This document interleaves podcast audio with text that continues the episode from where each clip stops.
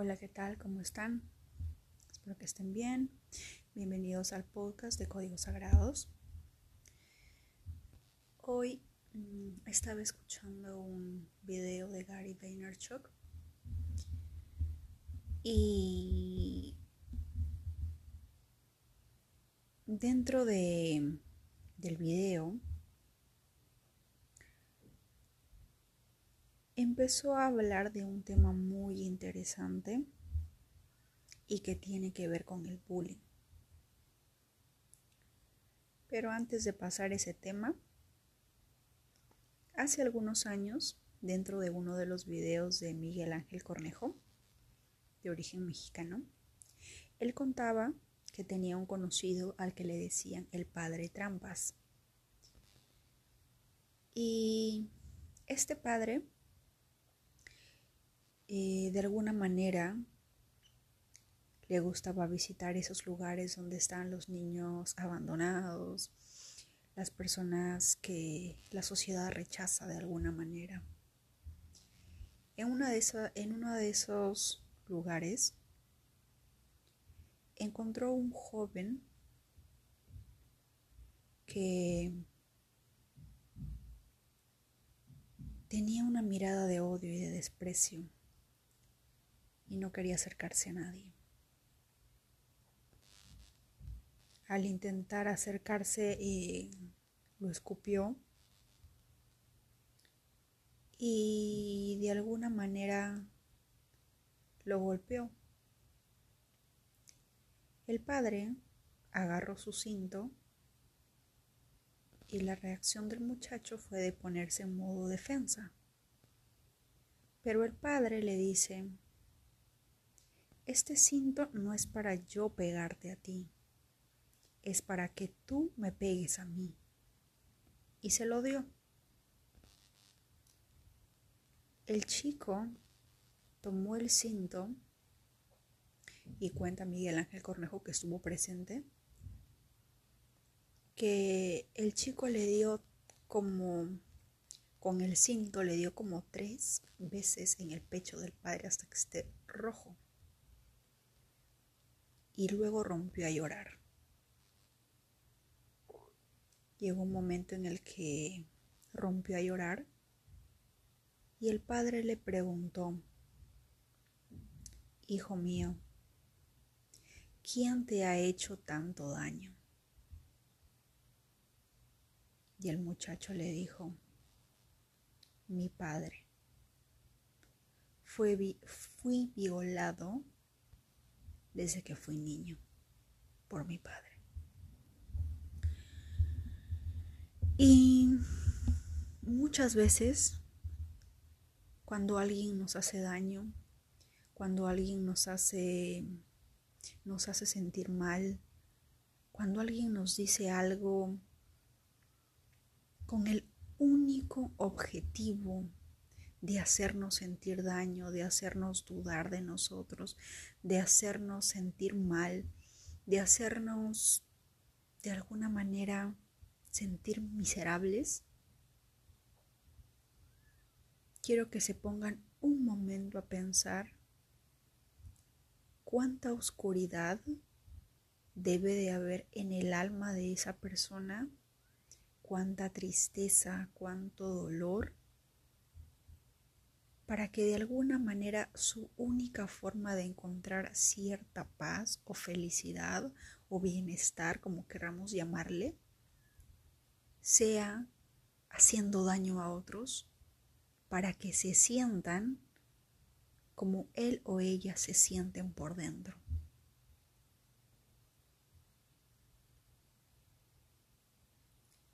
Muchas veces siempre decimos que las personas son crueles, no tienen corazón, no tienen sentimientos.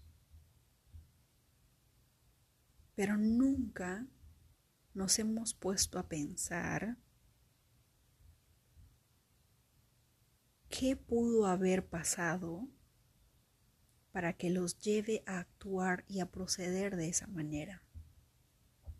Y he llegado a la conclusión de que existen dos tipos de personas está el tipo de personas que puede haber sufrido mucho, puede haber vivido una serie de sucesos horribles. A los amantes de Harry Potter, no sé si se acuerdan cuando su tío le dice, no eres una persona mala, Harry, eres una persona buena al que le han sucedido cosas malas. Cuando él le comenta que hay un lado malvado suyo que no puede controlar. Y eso nos dice de que cada persona tiene una manera de, de ver la vida, tiene una manera de luchar contra las lecciones que tenemos.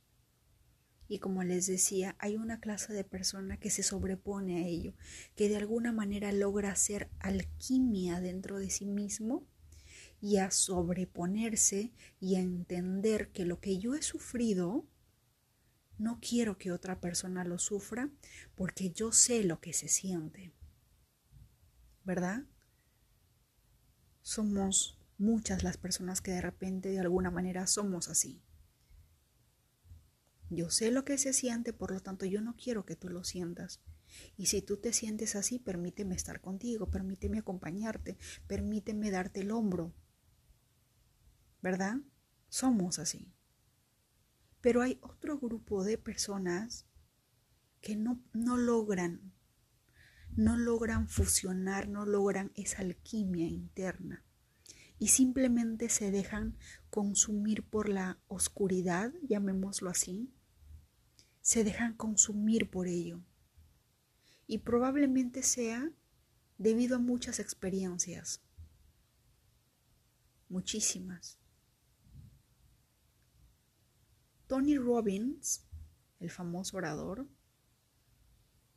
tenía para convertirse también en un hombre abusivo, golpeador, drogadicto, porque su madre lo golpeaba demasiado. Su madre vivía todo el tiempo drogada. Él tenía que trabajar para mantener a su madre y su madre se vivía en las drogas. Él no tenía ni la más mínima idea de que algún día sería quien es. Y todo cambió cuando un día, un día, no tenía absolutamente nada para comer y creo que era Navidad. Imagínense. Y él recuerdo que era él decía que era joven, tendría sus 12, 13, 14 años. Su madre drogada, un padre abusivo que solamente ve era ausente y si venía, venía simplemente para drogarse y golpearlo de alguna manera. Y un día en Navidad, esa noche, él recuerda que tocaron a la puerta. Abrió y vio dos personas con dos bolsas y dentro de esas dos bolsas habían alimentos. Y se lo dieron.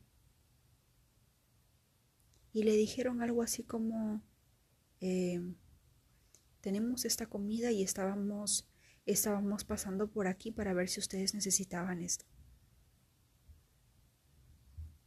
¿Me entienden? Pero más allá de ese acto, quiero que se pongan a pensar de que hasta ese momento Tony Robbins, su mundo, solamente conocía de maldad, dolor, sufrimiento, y que todo eso cambió cuando una pequeña lucecita, cuando una pequeña luz de esperanza de que existe la humanidad, existe la bondad, existen seres buenos.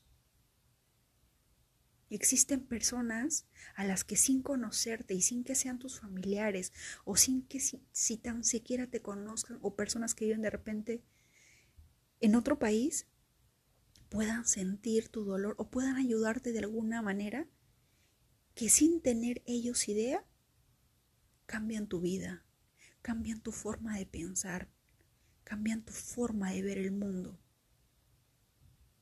Y probablemente a las personas que entendemos el dolor o entendemos ciertas experiencias porque lo vivimos, pero más no lo practicamos con otros seres humanos, porque sabemos lo que se siente, de alguna manera es porque hemos tenido esas, esas pequeñas lucecitas en nuestra vida en la que se nos ha enseñado la bondad, la compasión, la empatía. En algún momento de la vida del universo, Dios, como querramos llamarlo, nos mostró ese pequeño lado, ese pequeño mundo, esa pequeña lucecita, esa pequeña estrella nos guió y nos hizo ver que existía ese lado. Pero imaginas, imagínense o pónganse en el lugar de una persona que nunca ha podido ver una estrella.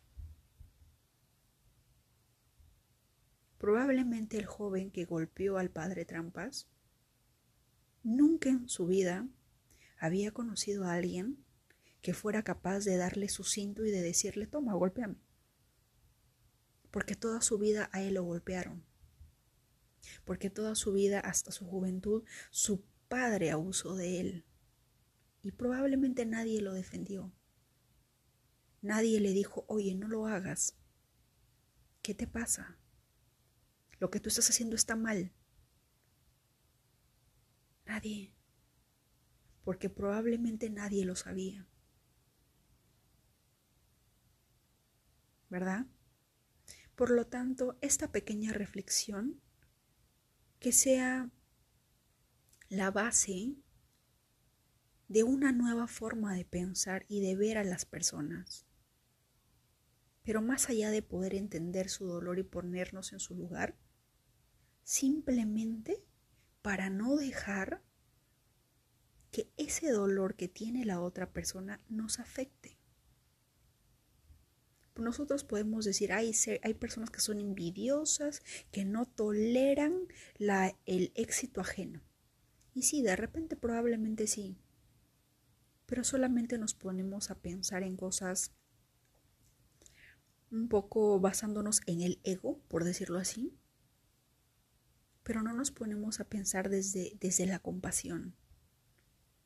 Desde qué pudo haber pasado en ese corazón, en esa alma para que me diga un comentario con el único fin de lastimarme y yo sentirme mal.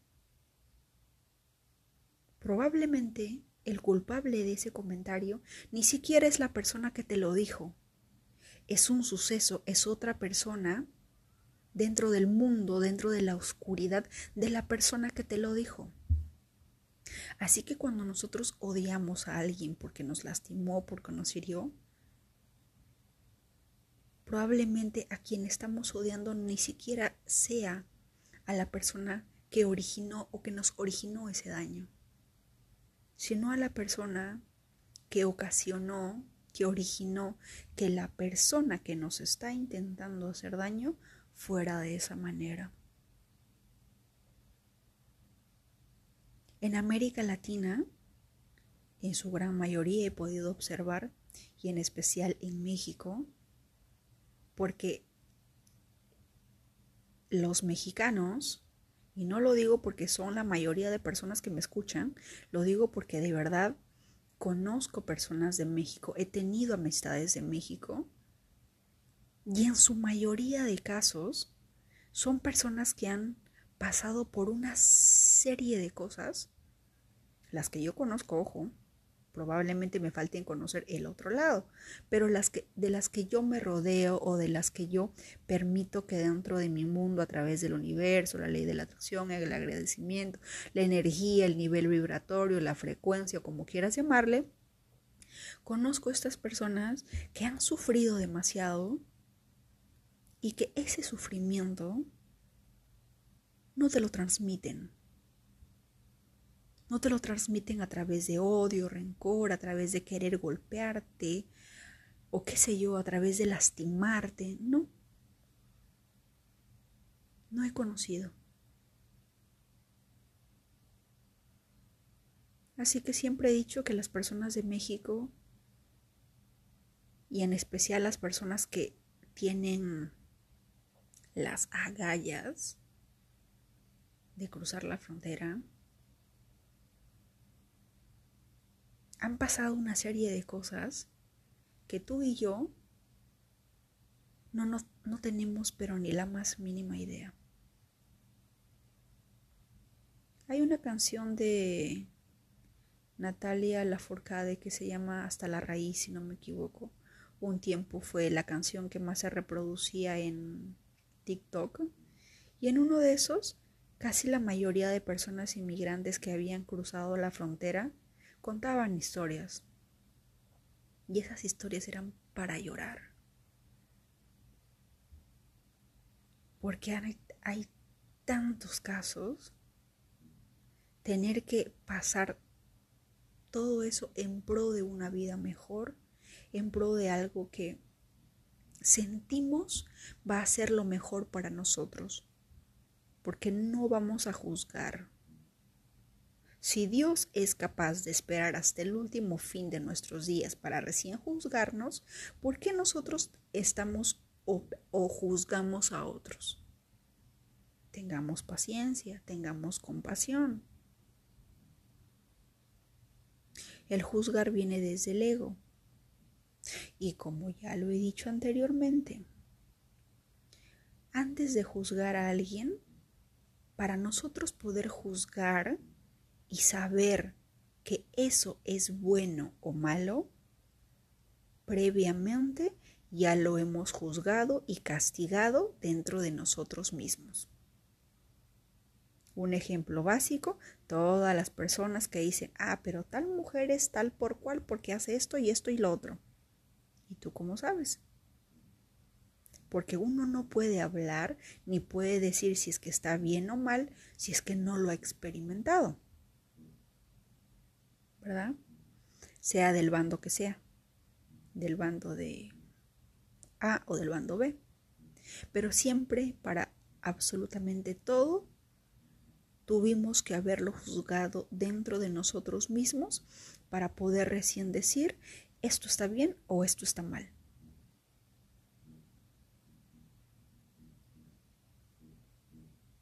Pero siguiendo con el tema de la compasión, siempre van a haber situaciones y siempre van a haber personas que van a lanzar un comentario hiriente sarcástico, con el único objetivo de hacerte sentir mal, de causarte dolor, de lastimarte lo más posible que puedan. Pero a partir de ahora, ya no vas a reaccionar con odio, ya no vas a decir, maldito, desgraciado, ¿cómo te atreviste a hacerme daño? Me destruiste la vida, tu comentario me lastimó, me hirió. No. Ahora lo vas a ver desde la compasión. Vamos a cambiar el paradigma de eso. Y antes de enojarte, antes de decir si es que lo que está diciendo es cierto o no, Simplemente vas a poner a pensar, vas a ponerte a pensar y analizar qué tan dura, cruel, amarga, oscura, vacía pudo haber sido la vida de esa persona que, tan solo encuentra cierta cierta, mm, ¿cómo podríamos llamarle? Cierta felicidad, cierta energía o ciertas ganas de vivir, qué sé yo, o cierto motivo detrás para lastimarte.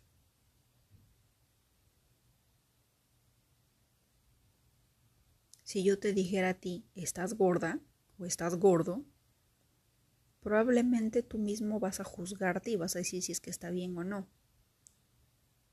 Pero ya no Vas a decir, ay, sí, tienes razón y te vas a poner a llorar y vas a decir, lo que pasa que Diana es una mala, insensible, me quiere hacer sentir mal. No, ahora lo vas a ver desde, ¿qué es lo que le habrán dicho a Diana?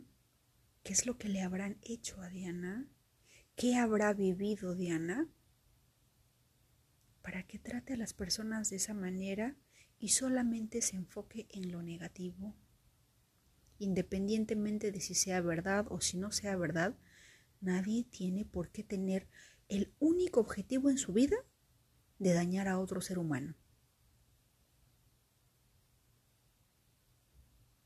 Recién me pongo a pensar cuánta oscuridad, cuánto dolor tiene que haber en la vida de alguien para solo enfocarse en hacer daño, en lastimar profundamente a otro ser humano.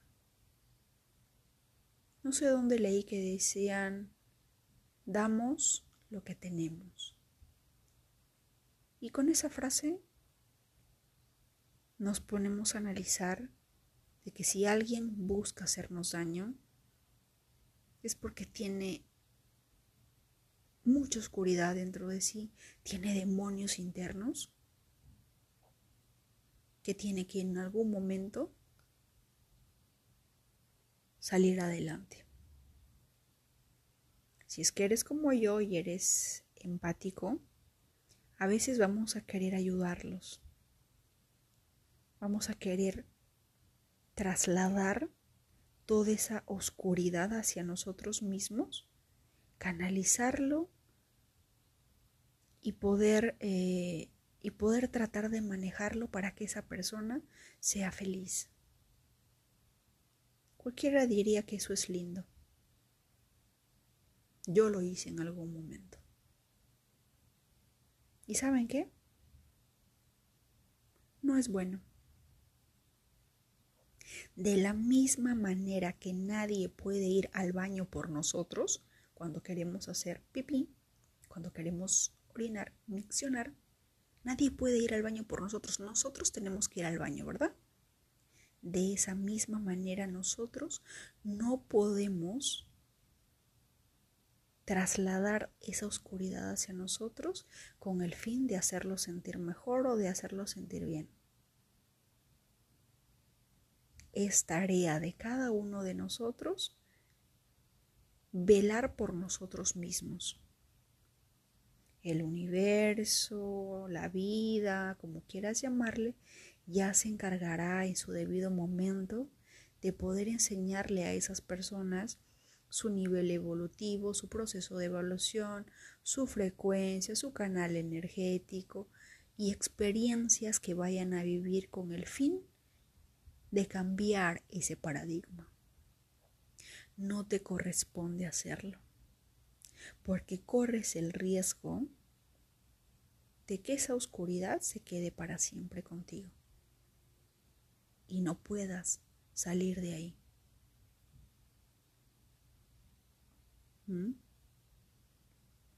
O corres el riesgo de que simple y sencillamente, por más que lo intentes, así sean años y años, esa persona nunca lo va a entender. Y no lo va a entender porque simplemente todavía no es su momento. Y hasta que no sea su momento, hagas lo que hagas, te sacrifiques, de tu vida o lo que tú quieras, nada va a suceder para que una persona pueda cambiar, tiene que encontrar esa verdad que tú ya la vistes, que tú ya la sabes, pero esa persona la tiene que encontrar dentro de él mismo o dentro de ella misma. Si no, la magia, la alquimia no sucede. Es difícil poder hacer. Créanme que a mí muchas veces me dan ganas de hacer la tarea de otros. Quisiera poder no sé, por un momento meterme en su cabeza y y hacer magia y lograr esa alquimia, pero lastimosamente no se puede. Querer hacerlo te consume la energía, te mata por dentro. No es tu responsabilidad, porque en vez de estar viviendo tus vivencias, tus propias experiencias, tu camino espiritual, tu evolución espiritual, estás estancado o estancada en la energía de otra persona. Es como querer hacerle la tarea a otra persona, mientras que a la otra persona le importan tres arberjas porque no está consciente de lo que está sucediendo.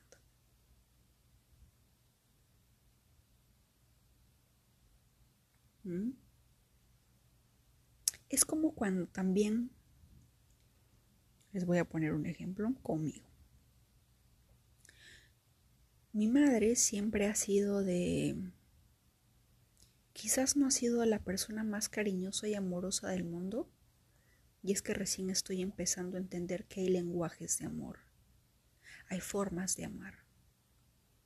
Hay personas que prefieren decirlo, escribirte poemas, decírtelo, expresarlo, gritarlo a medio mundo lo mucho que te amo, así como yo. Yo soy así. Pero hay otras personas que no. Hay otras personas que prefieren demostrártelo con actos prefiere demostrártelo, mostrártelo. Que a través de ayudarte, a través de estar contigo cuando lo necesitas, a través de darse cuenta cuándo es el momento exacto en el que tú te sientes mal o cuando estás enojada y querer saber por qué estás enojada y querer resolver ese problema con la única finalidad de que tú estés feliz. Hay personas así. Y hay otras personas que tienen otros lenguajes de amor. Y el lenguaje de amor de mi madre no era de decirlo, era de expresarlo a través de su duro trabajo y a través de la comida. Probablemente muchas madres son de las esto es lo que hay y punto. Mi madre siempre ha preguntado ¿qué quieres comer? ¿Qué cosa te cocino? ¿Qué te preparo? Ella es así. Esa es su forma de amar. Su forma de decirme, te quiero, me importas o me interesa tu salud. Y créanme que durante todo el tiempo que estuve en Perú, no lo digo con orgullo, me duele, que muchas veces yo no cuidaba mi salud. Yo soy de las personas que solamente como cuando tengo hambre. No porque es tengo que desayunar, tengo que almorzar o tengo que cenar. No, mi madre es así. Yo no. Yo como cuando tengo hambre. Pero ese como cuando tengo hambre a veces hace daño y de alguna manera en algún momento me llevó a tener eh, gastritis. Y mi madre siempre estuvo ahí, tienes que comer por no comer vas a crear enfermedades, estás dañando tu salud y qué sé yo.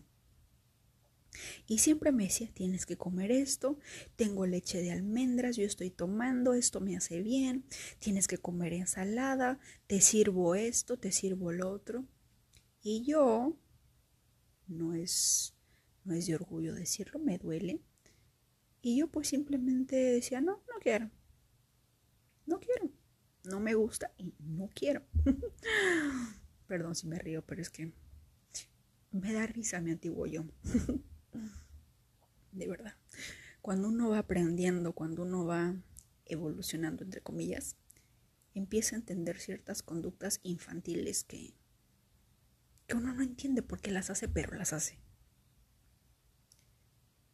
Y recién ahora, yo no sé si es porque no está mi mamá, que recién ahora he empezado a amar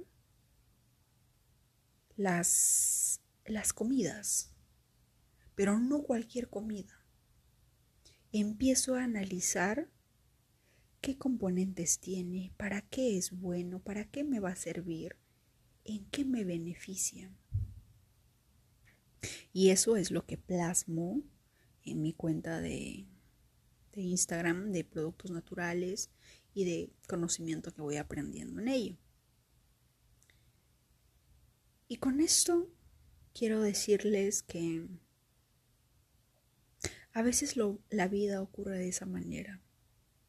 Tiene que suceder algo para que recién puedas aprender o entender algo que la otra persona ya vio en ti. ¿Verdad?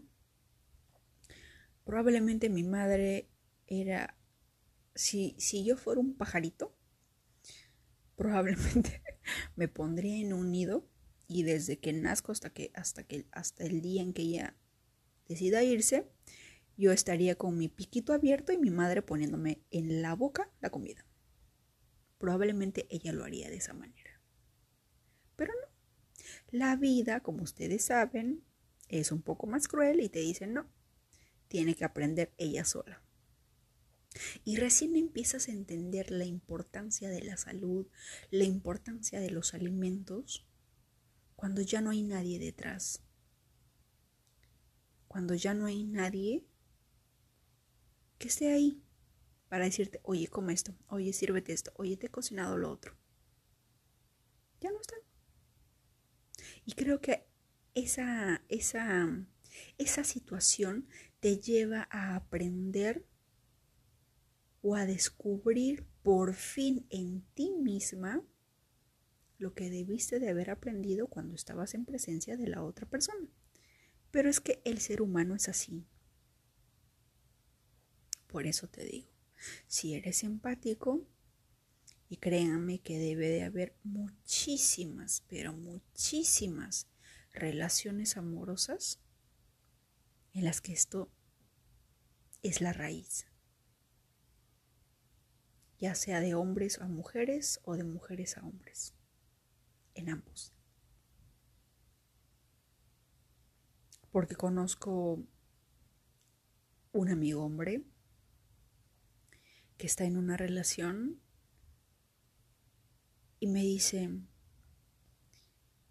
yo quiero hacerle entender a ella que no la voy a dejar, que siempre voy a estar ahí, que si yo pudiera cargar con su cruz, cargar con ese dolor, con el único objetivo de verla feliz, yo lo hago.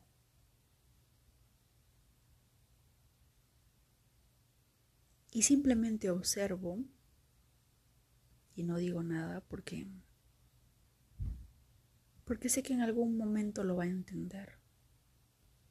En algún momento se va a dar cuenta que no es su tarea que la persona que tiene que darse cuenta, que tiene que recibir tratamiento, qué sé yo, es la otra persona y no él. Y lo mismo pasa con nosotras las mujeres.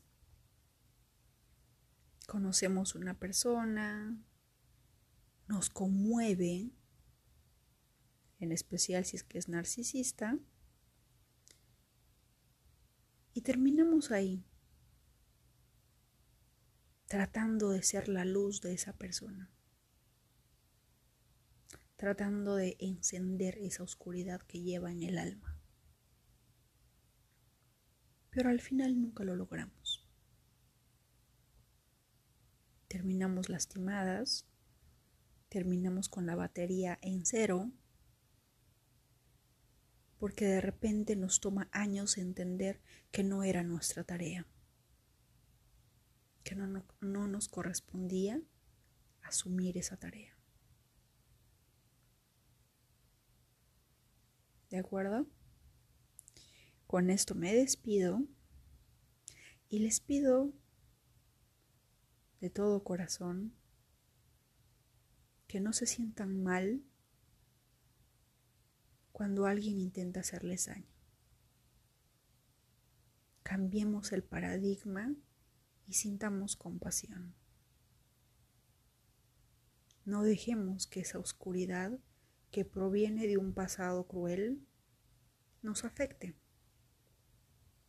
Entendamos que esas palabras no provienen de ese ser humano, sino de las vivencias que ha tenido a lo largo de la vida y que lo han llegado y que lo han llevado a comportarse o a ser de esa manera. Y que en algún momento la vida, el universo, las estrellas, las galaxias, le harán comprender que esa no era la manera de proceder. O de repente poco a poco logrará esa alquimia que algunos la encuentran mucho más rápido. Pero cada persona tiene un tiempo, cada persona tiene su propio camino, su propio paso. Así que no intentes acelerarte, no intentes estresarte por querer hacerlo todo ya. Todos tenemos nuestro propio tiempo, tenemos un, un ritmo distinto. ¿De acuerdo? A partir de ahora ya sabes que no tienes por qué sentirte mal si es que otra persona intenta hacerte daño. ¿De acuerdo? Te mando muchos abrazos y mucha luz. Y muchas gracias por escuchar el podcast.